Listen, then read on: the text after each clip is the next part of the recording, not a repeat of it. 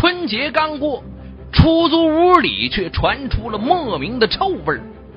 房东前去查看，房门推开，屋里一股热气裹着一股奇臭无比的味道扑面而来，立刻灌满了整个走廊。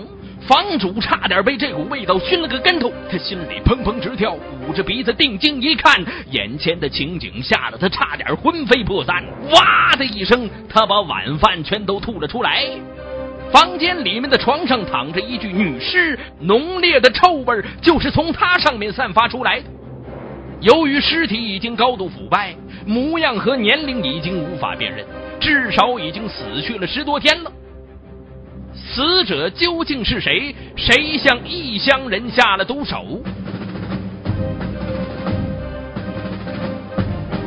敬请收听《雷鸣拍案》，为您解读：痴情人终结他们是情人。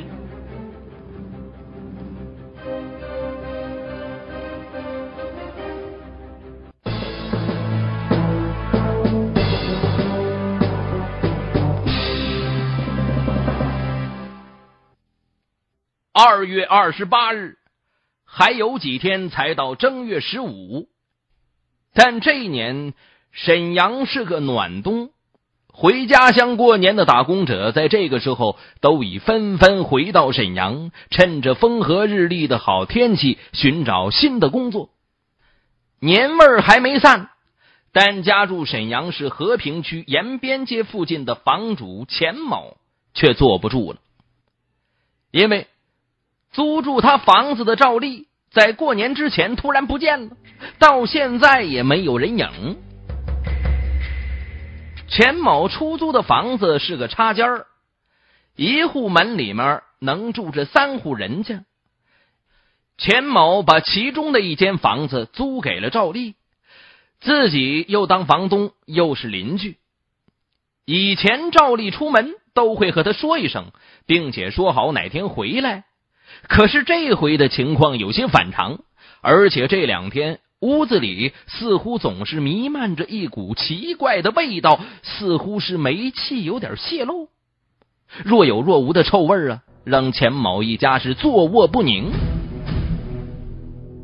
二十八号晚上八点，钱某终于坐不住了，他给赵丽打了几回手机，都是关机，于是。他拿出备用钥匙，来到赵丽的房门前，敲了几下，无人应答，他就打开了房门。房门推开，屋里一股热气裹着一股奇臭无比的味道扑面而来，房主钱某差点被这股味道熏了个跟头。钱某心里扑通扑通直跳，捂着鼻子定睛一看。眼前的情景吓得他差点魂飞魄散，他赶紧关上门，扭头就跌跌撞撞的跑了出去，哇的一声把晚饭全都吐了出来。钱某看见房内的床上躺着一具尸体，浓烈的臭味就是从他上面散发出来。和平刑警迅速赶到，经过法医检查。在屋内暖气的烘烤下，这名死者的尸体已经发生高度腐败，模样和年龄已经无法辨认，至少已经死去十多天了。死者是名女性，衣服完好，没有被性侵害的迹象，而且房内的财物也没有明显的翻动痕迹。经过房主对衣服的辨认，可以初步确定。死者就是租房的赵丽。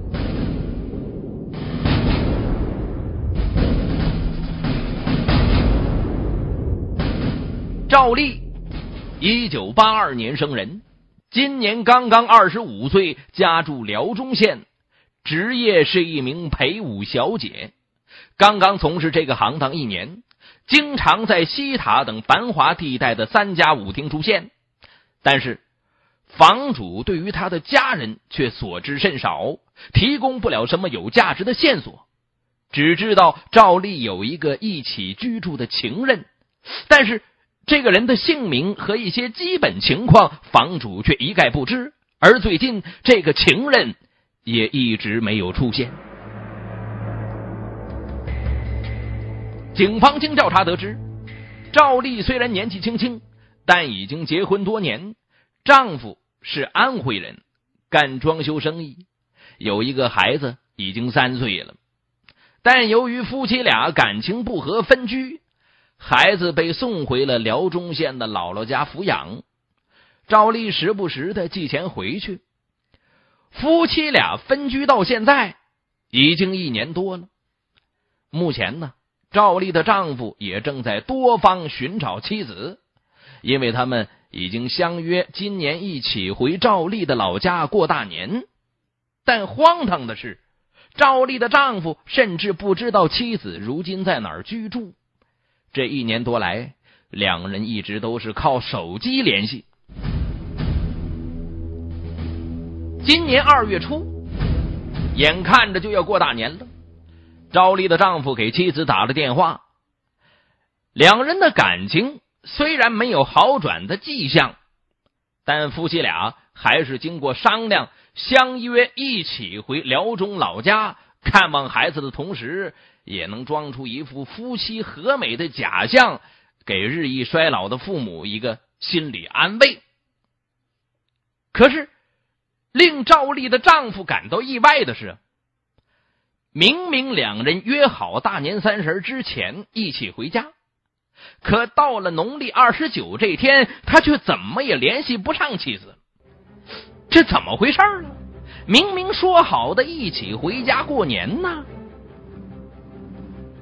万分焦急之下，丈夫报了警了。但由于提供不了妻子的住处和相应的线索，警方也只能按失踪处理。而如今呢，尸体已经出现了，并已经确认就是赵丽。悲痛的丈夫要求警方尽快查找凶手。警方经过分析，认为赵丽失踪的情人疑点迅速上升。凶手是不是赵丽的那个情人？他到底是谁？这正是和平警方当时最关心的问题。其实啊，在大年初三，赵丽的丈夫由于找不到妻子，也没离开沈阳，经过多方联系。他找到了一个曾和赵丽在同一个舞厅跳舞的女性好友。这个女子听说赵丽失踪，曾领着赵丽的丈夫找到过赵丽从前那个租房的地点。然而，由于赵丽和他最近没什么联系，赵丽的这次搬家并没有通知他，所以呀，他们也没找着赵丽，只能失望而归。现在尸体出现了，警方根据这一线索，再次找到了赵丽此前租房的房主。令人欣喜的是，这名房主对赵丽的情况非常了解。啊，他以前确实租过我的房子，呃，给我留下了深刻的印象。经过简单的回忆。这个房主能准确的叫出赵丽的情人的名字，滕玉龙。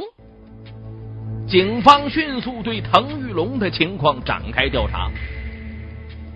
很快，滕玉龙的基本情况就在警方的调查之下勾勒出了一个越来越清晰的轮廓。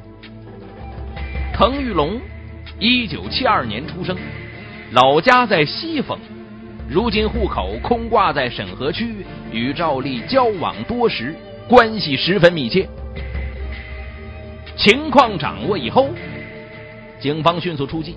三月二号中午，和平刑警在沈阳市皇姑区家乐福对面的一家小饭店里，把滕玉龙给摁住了。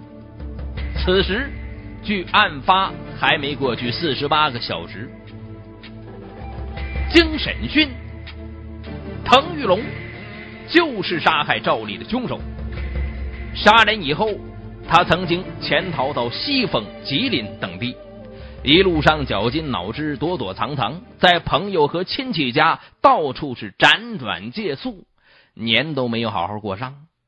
终于，这是熬完了过完年，他不知道赵丽的尸体一直没有被发现，一打听，沈阳警方没有任何动静，嘿，他还以为这风声已经过去了，这才扎着胆子回到了沈阳。没想到，他刚回沈阳，才进饭店，还没等吃饱饭呢，就被抓住。然而啊，将赵丽残忍杀害的滕玉龙。并不像人们想象中那样穷凶极恶。坐在审讯室里的滕玉龙似乎万念俱灰。当警方询问他为何杀死同居多时的女友的时候，滕玉龙居然向警方透露自己的一肚子苦水儿。这滕玉龙和赵丽相识在一家舞厅。当时两个人一见如故，很快就情投意合的在一起租房居住。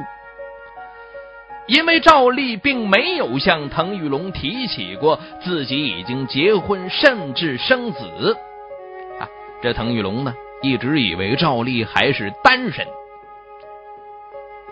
起初的那段日子，滕玉龙十分满意，他觉得这赵丽虽然长得一般。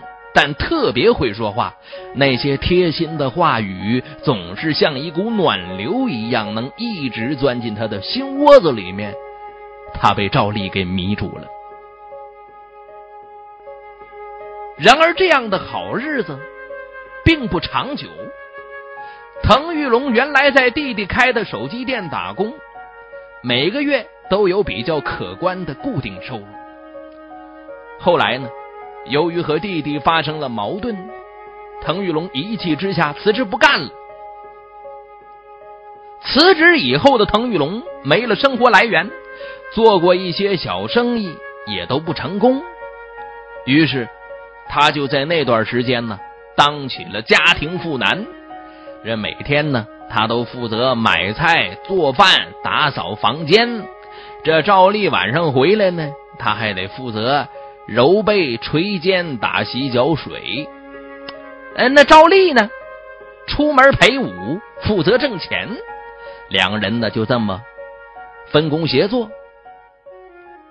看着赵丽这么辛苦养家，曾经有过一次失败婚姻的滕玉龙，也曾动过念头。将来时机成熟了，就和赵丽一起步入结婚的殿堂，和和美美的过完下半辈子。但是后来呀，滕玉龙却发现，赵丽不但和一个四川人有着暧昧的关系，还可能和其他很多男人不清不楚。滕玉龙一直认为，赵丽出去陪舞是卖艺不卖身那种，就说什么呢？呃。听起来这个职业不好听，但实际上对他是忠实的。但是，当他发现了四川人和其他的不清不楚男人之后，这些发现呢，让他一时无法接受。两个人的摩擦也就逐渐成了争吵。啊，你跟着我，还跟着其他的男人，你水性杨花。哼，老娘我不出去挣钱，我不跟男人周旋，我哪来的钱供你养你？话说到这份上啊，这脸皮就撕破了。争吵过后，赵丽仍然是我行我素。赵丽上一次租房的房主之所以对赵丽和滕玉龙说印象深刻，就是因为他们之间发生过一次火山爆发级别的争吵。这吵到最后啊。两个人都动了手了，哎，有什么就抄起什么，互相殴打，打的是头破血流啊！被吓坏了的房主立刻就下了逐客令了。哎呀，对不起，这房子我不能租你们了，你把我整的担惊受怕，我受不了。这赵丽和滕玉龙只好另觅住处。频频更换住处的结果是。到最后，几乎没有熟人能知道赵丽他们目前住在哪儿，因为比赵丽大了十岁，滕玉龙对于人情世故似乎比赵丽考虑的要多得多。他呢就经常劝赵丽不要太孩子气，做事要多考虑考虑。然而呢，他的劝说却被赵丽嗤之以鼻。哼，赵丽认为这个男人你是窝囊废，你没有能力挣钱，你凭什么说我呀？这又经常成为两人争吵的导火索。